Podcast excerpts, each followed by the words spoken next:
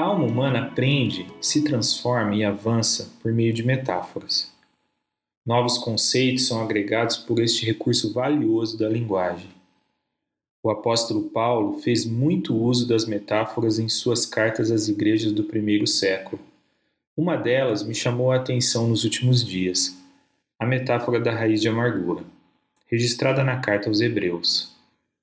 Tendo cuidado de que ninguém se prive da graça de Deus e de que nenhuma raiz de amargura, brotando, vos perturbe e por ela muitos se contaminem. Hebreus 12, 15. Nesta metáfora, o jardim representa a própria vida pessoal e social, na qual cultivamos uma variedade de plantas. Flores que nos trazem cor e alegria, frutos e vegetais que nos trazem sustento e saúde.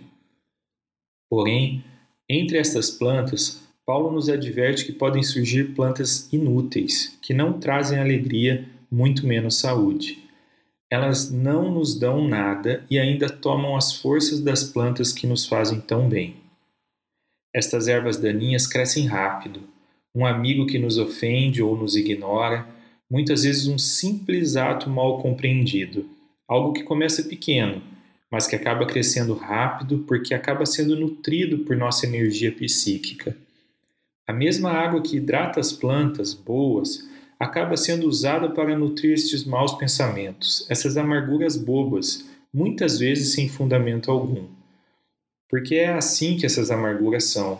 Elas possuem raízes pequenas, porém crescem e podem tomar conta do jardim, transformando uma alma produtiva e talentosa em algo feio, rancoroso, cheio de amargura e tristeza. Aquilo que começou inofensivo acaba tomando conta do jardim da vida. Paulo nos recomenda que elas sejam retiradas rapidamente. Para isso, é preciso ter zelo pelo jardim, pela própria alma. É preciso ter um olhar cuidadoso que detecta esses brotos ainda pequenos. É preciso jogá-los fora. É preciso deixar de dar importância a eles. É preciso perdoar a culpa projetada no outro, mesmo quando o outro nem sabe que te feriu. É preciso relevar e perdoar a própria alma é responsabilidade pessoal e não de seus amigos e parentes. Cada um de nós é mordomo de seu jardim pessoal.